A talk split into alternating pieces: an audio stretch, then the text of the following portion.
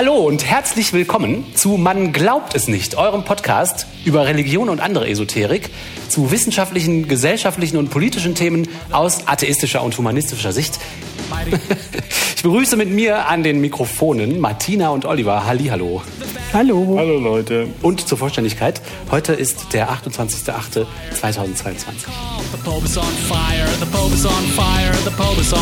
Ja, Martina Till, ich hatte ja beschlossen, in loser Folge vom Missbrauch durch Führungskräfte in kirchlichen Organisationen zu berichten. Und beim letzten Mal habe ich ja über den Geschäftsführer von Adveniat berichtet, Bischof Emil Stehle. Ich weiß nicht, ob ihr das noch wisst. Ja, ja. Der hat ja gewohnheitsmäßig junge Frauen mit Alkohol gefügig gemacht und haben begrapscht. Und gewohnheitsmäßig anderen solchen Tätern äh, geholfen, in falscher Identität unterzutauchen. Genau. Äh, hat pädokriminell aufgefallene Priester nach Südamerika verschoben. Ja. Irgendwie hatten die ja so ein System, inklusive Codenamen und Tarnadressen und geheimen Geldflüssen und so weiter.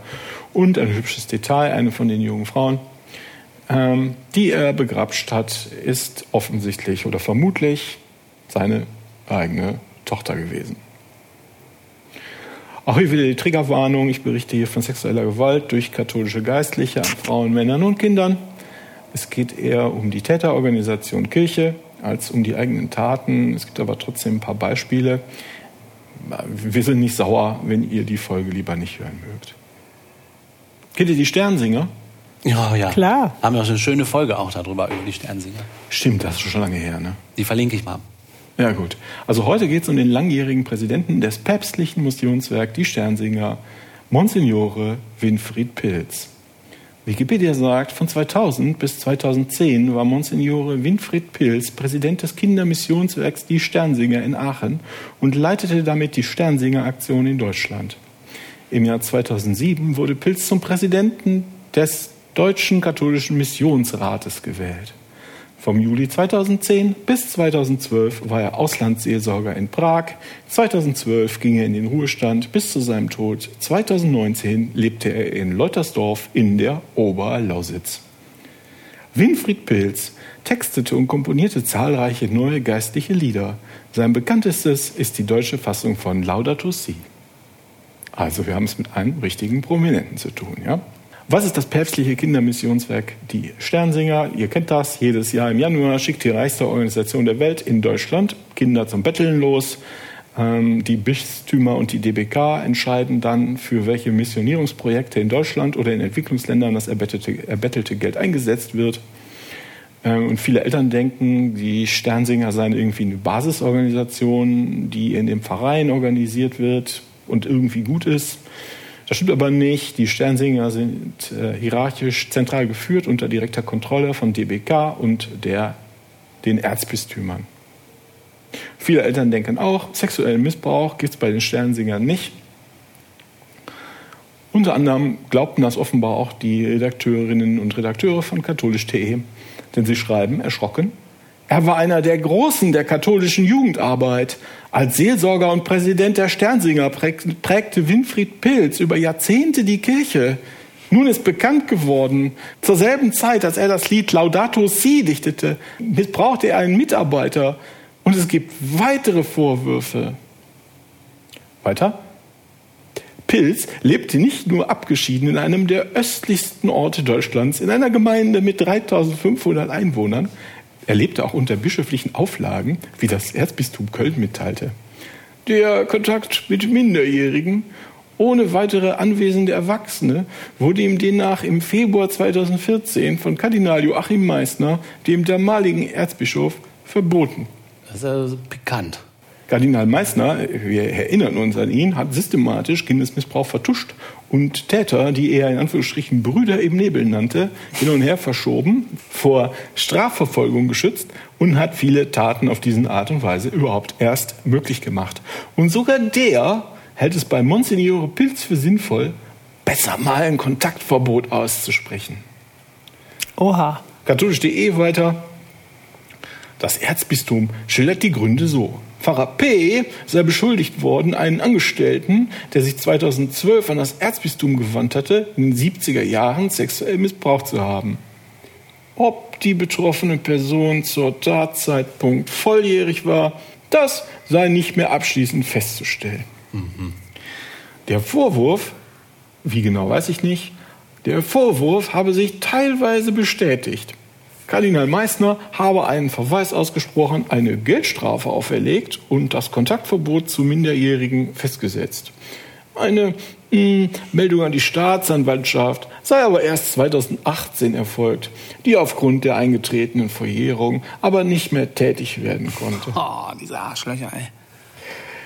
So, im Kölner Missbrauchsgutachten taucht sein Fall wohl auf als Aktenvorgang 148. Ich habe mir jetzt Aktenvorgang 148 mal angeguckt im Kölner Missbrauchsgutachten. Das ist äh, das Gerke-Gutachten, dieses, ja, wir sagen immer Gefälligkeitsgutachten, was äh, Wölki dann nochmal ganz schnell in Auftrag gegeben hat, als ihm das eigentliche Gutachten von West, äh, Westphal-Spielker-Wastel nicht gefallen hat. Ich habe mir das mal angeguckt, das ist ungefähr eine Seite Text und schildert ziemlich genau die Geschichte, die ich jetzt erzählt habe. Naja. Ne?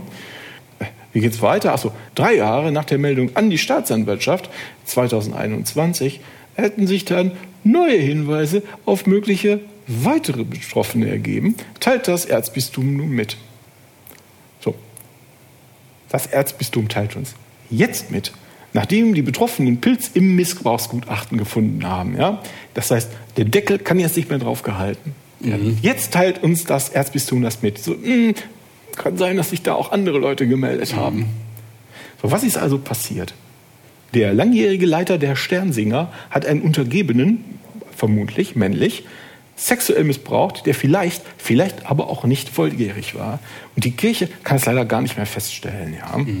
Und das und nur das soll der Grund dafür gewesen sein, dass der Erzvertuscher Kardinal Meissner ihm verbietet, ohne andere Erwachsene mit Kindern in einem Raum gewesen zu sein. I don't know, man. Übrigens, sucht man im Internet, findet man sehr viele Fotos von Monsignore Pilz mit Kindern. Allerdings sind da auch immer andere Erwachsene dabei. Ah ja. Zum Beispiel oft Angela Merkel oder Frank-Walter Steinmeier. Ah. Die, die Sternsinger samt ihrer Chefetage jedes Jahr fröhlich lachend in ihren Amtssitzen empfangen haben. Ja. So, ich habe schon gesagt, 2010 wird der Mann aus Lalandes geschafft nach Tschechien. Ja? Warum? Weiß ich nicht, aber ich kann es mir denken. Ja. Und wird dann 2012 in Tschechien pensioniert und wohnt seitdem im, im in Anführungsstrichen Exil in einer Provinzstadt ganz im Osten. Und das Erzbistum Köln weiß spätestens, spätestens seit 2012 Bescheid, also seit zehn Jahren, vertrödelt das Weitermelden aber bis 2018, bis alles ganz sicher verjährt ist. Ja. So. Und nachdem Betroffenen den Sternsinger-Chef im Gerke-Gutachten finden, melden sich immer mehr Opfer. Ob die minderjährig waren zu Tatzeitpunkt oder nicht, weiß ich nicht. Aber vielleicht liegt hier ja dann die Erklärung für das Kontaktverbot zu Kindern. Ne? Aber das alles wird kaum juristische Konsequenzen für die Kirche haben. Pilz ist mittlerweile gestorben. Gegen Tote wird in Deutschland nicht ermittelt. Ende der Geschichte. Wie immer. Wie immer. Ach so, und zu dem Pilz, zu, zu dem Tod, ne? zu Pilz Tod schreibt katholisch.de, der Nachruf des Hilfswerks, die Sternsinger, nach Pilz Tod im Februar 2019 war nach dessen Darstellung in Unkenntnisse der Vorwürfe verfasst. Sein Nachfolger, Prälat Klaus Krämer, würdigte den Verstorbenen als starke Stimme für die Kinder in aller Welt. Och. Pilz habe ein ganz besonderes Gespür für die Lebenssituation benachteiligter Kinder Jugendlicher in den Projektländern. Oh, ist das peinlich. Boah, das klingt ja Das ist so peinlich. Ja. Also Ja. richtig zynisch. Ja, zynisch. Mhm. Zynisch. Ja. Das habe ich auch aufgeschrieben, ja. Ja. Ganz feines Geschwür, wen er sich rauspicken kann, wer nicht so ein starker Charakter ist, wem es sowieso schon schlecht geht. Ganz toller Mann. Mhm. So, ähnlich liest sich auch der Nachruf aus dem Erzbistum Köln, wo man seit 2012 von den Vorwürfen wusste, na, mit dem, warte, warte, warte, warte, mit dem Strafdekret stand für das Erzbistum seit 2014 auch die Schuld fest, weil er es nämlich zugegeben hat. Dennoch würdigte auch der Personalleiter des Erzbistums, Pfarrer Mike Kolb-Pilz, als begnadeten Prediger und tiefgläubigen Charismatiker, der in der Zeit nach dem Zweiten Vatikanischen Konzil als Diözesan-Jugendseelsorger und Leiter der Bildungsstätte Haus Altenberg viele junge Menschen im Glauben inspiriert, bestärkt und begleitet hat. Also, super Typ, ne? super Kerl. Alle feiern den ab. Nur nicht die Leute aus dem Erzbistum Dresden. Die sind nämlich sauer. Da schreibt der Spiegel, das Bistum Dresden-Meißen gab an, erst in der zweiten Junihälfte 2022 vom Erzbistum Köln informiert worden zu sein. Pilz letzter Wohnort gehört zu dem sächsischen Bistum. Bislang gäbe es dort keine Verdachtsmomente. So ja, jetzt könnte die Geschichte eigentlich vorbei sein. Winfried, Winfried Pilz ist tot, gegen Tote wird nicht ermittelt, die Kirche hat die Akten vertrödelt, allen tut alles furchtbar leid, die Eltern schicken auch weiter ihre Kinder zu den Sternsingern, es wäre nichts gewesen, nichts ändert sich. Aber da hat die Kirche den Rechnung, die Rechnung ohne ihren Bestmann gemacht. Kardinal Rainer Maria Wülki. Der Spiegel schreibt, der Kölner Kardinal Rainer Maria Wölki geht juristisch gegen den Kirchenrechtler Thomas Schüller vor. Wie eine Sprecherin des Landgerichts Köln mitteilte, habe der Erzbischof gegen Schüller eine einstweilige Verfügung beantragt. Auch gegen die Bildzeitung hatte Wölki eine einstweilige Verfügung im Eilverfahren erbeten. Ach. Hintergrund der Verfahren sind Missbrauchsvorwürfe gegen den 2019 verstorbenen ehemaligen Präsidenten der katholischen Sternsinger. Ich sage das immer wieder, dass er der Präsident der katholischen Sternsinger war, damit sich Leute sich das bitte merken. Ja, ja. Äh, Winfried Pilz. Wölkis Vorgänger, Kardinal Joachim Meissner, hatte Pilz 2014 Kontakt zu Minderjährigen verboten. Nach dem Tod von Pilz 2019 veröffentlichte das Erzbistum Köln gleichwohl einen überschwänglichen Nachruf auf den Geistlichen. So, und in einer eidesstattlichen Versicherung erklärte Wölki, er sei bis Juni 2022 nie mit dem Fall Pilz bekannt, äh, befasst gewesen. Deshalb sei der Vorwurf ungerechtfertigt. Er, hat, er, hätte über die Vorwürfe gegen Pilz das Bistum Dresden-Meißen informieren müssen, wo dieser sein Lebensabend verbracht habe. Herr, aber was hat er jetzt für eine Verfügung erwirkt? Was verstehe ich nicht. Was, ist, was hat also er denn in der? Bildzeitung hat gestanden, der Schüller hat gesagt, Wölki hat das vorher gewusst und nichts gemacht. Ah, dann hat der Wölki gesagt, das stimmt nicht. Ich wusste Genau, hier steht noch der Satz, Kirchenrechtler Schüller hatte der Bildzeitung gesagt, es sei als Dienstpflichtverletzung zu werten, dass Wölki die Dresdner nicht eher unterrichtet hatte. Ah, okay. Schüller habe in, hatte in dem Bericht auch gesagt, dass Pilz bei Wölki wegen seiner Prominenz in Anführungsstrichen unter Denkmalschutz gestanden habe. Ja, Ja. das will Wölki nicht auf sich stehen lassen. So, und Bild, ein Bildsprecher teilte mit, sollte Kardinal Wölki eine eidesstattliche Versicherung mit dem Inhalt abgegeben haben, dass er mit dem Fall Winfried Pilz bis Ende Juni 2022 gar nicht befasst gewesen war, hatten wir das nicht für glaubhaft. Ja. So, Ja. das war der Punkt. Da hatte ich das Skript hier, ich habe ja immer so Stichworte, wir machen das alles so, eine Stichworte, die wir dann so ein bisschen vortragen. Und das hatte ich eigentlich schon fertig und wusste jetzt nicht so recht, wieso die Redaktion da so sicher ist. Dass sie das nicht für glaubwürdig halten, also dass er auf Deutsch gesagt schon vorher Bescheid wusste. Ne? Und dann schrieb Kirche und Leben, was übrigens ein geiler Name für ein Kirchenblatt ist. So, wir sind Kirche und Leben. Auf der einen Seite das Leben und ganz da hinten ist die Kirche. Also Kirche und Leben. Der Kölner Erzbischof Rainer Maria Wölki hatte sich im Jahr 2015 eine Namensliste von Kölner Priestern erstellen lassen, gegen die in der Vergangenheit Missbrauchsvorwürfe erhoben worden waren. Dies teilte das Erzbistum auf Anfrage der katholischen Nachrichtenagentur mit. Ob der Name eines bundesweit prominenten Geistlichen auf dieser Liste stand, könne heute jedoch nicht mehr ermittelt werden, in Anführungsstrichen, da die Liste nicht mehr existiert. so, hier, ne? in dem nächsten Absatz steht nochmal, ja, dieser bundesweit, bundesweit prominente ähm, Geistliche ist Sternsinger-Chef Winfried Pilz. Der katholischen Nachrichtenagentur liegt eine eidesstattliche Versicherung von Kardinal Wölki vor, wonach er erst ab der 4. Juniwoche 2022, in Klammern also nicht 2015, mit dem Fall Pilz befasst gewesen sei. Sie ist auf den 4. August datiert. Rund einen Monat vorher hatte die Kölner Pressestelle noch mitgeteilt, wann genau Kardinal Wölki vom Missbrauchsverdacht gegen Monsignore B. erfahren hat, kann mit letzter Sicherheit nicht mehr gesagt werden. So, das war jetzt sehr, sehr dumm von Wölki. Warum? Er hat sich jetzt die Bildzeitung, die ansonsten immer auf Seite der Kirche ist, unverbrüchlich zum Gegner gemacht. Und falls Wölki gelogen hat und die Redaktion geht ganz offensichtlich davon aus, das auch beweisen zu können, dann hat er jetzt den nächsten Skandal am Hals. Der Wölki. Das heißt, Wölki muss darauf setzen, dass die ominöse Liste wirklich zerstört wurde oder zumindest so gut versteckt, dass wirklich niemand sie der Bildzeitung durchsteckt. Ja, ja. Das ist die Arbeitsatmosphäre, vermuten wir, im Kölner Erzbistum ja nicht so super gut. Ja, als Wölki das erste Mal in Schwierigkeiten geraten ist und alle gesagt haben, Wölki, du musst zurücktreten, du hast Kindsmissbrauch vertuscht. Da hat er ja gesagt, ich habe hab ich, hab ich gar nicht gemacht. Das waren der und der und der und der und all seine Untergebenen waren alle schuld, aber er nicht. Ne? Dann hat er die alle, was hat er gemacht? Irgendwie äh, außer Exerzitien Dienst mussten oder, die ja, oder was auch immer. Ne? Also alle waren schuld, nur er nicht. So. Und dann, ein paar Tage später, und ich glaube, das, das war jetzt wirklich vor drei Tagen oder so, schreibt Spiegel.de, Kardinal Wölki schredderte Liste mit verdächtigen Priestern. Rainer Maria Wölki hat vor sieben Jahren eigenhändig die Listen zerschreddert, auf deren namensmissbrauchsverdächtige Priester standen. Die Daten seien allerdings nicht verloren gegangen, so das Erzbistum Köln.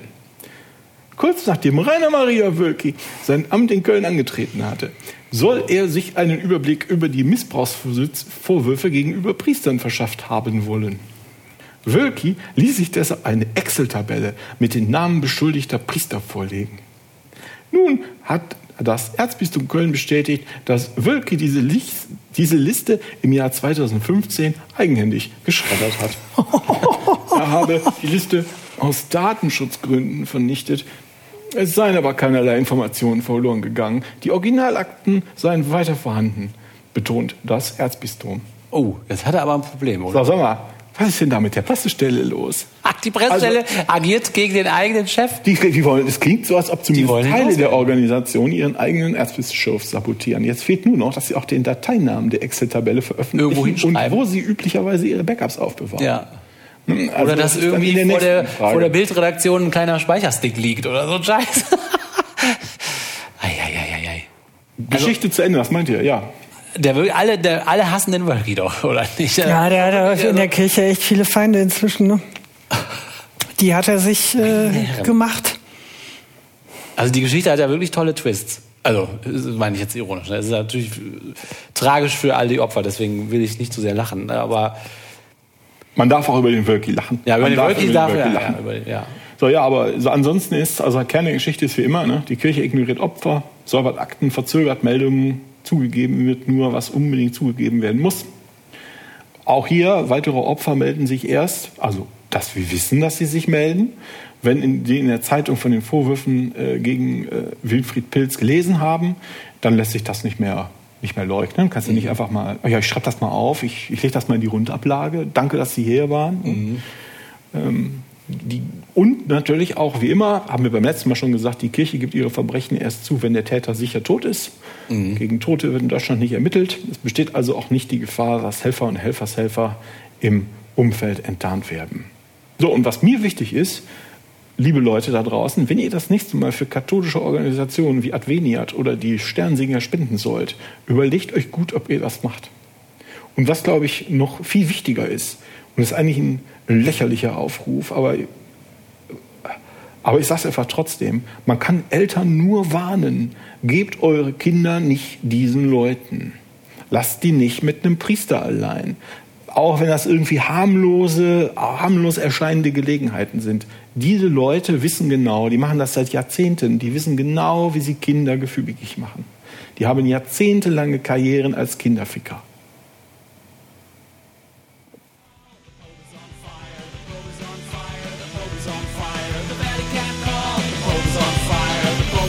Und damit sind wir wieder am Ende einer Folge von Man glaubt es nicht, eurem Podcast zu Religion und anderer Esoterik, zu wissenschaftlichen, politischen und gesellschaftlichen Themen aus atheistischer und humanistischer Sicht. Wir freuen uns, dass ihr uns zuhört. Wir würden uns noch mehr freuen, wenn ihr uns auch weiterempfehlt und gute Bewertungen auf Spotify, iTunes, Apple, Google oder wo immer ihr uns zuhört gebt. Auf YouTube könnt ihr Kommentare loswerden, auf unserer Webseite auch. Und wir sagen Dankeschön und bis zum nächsten Mal. Ciao.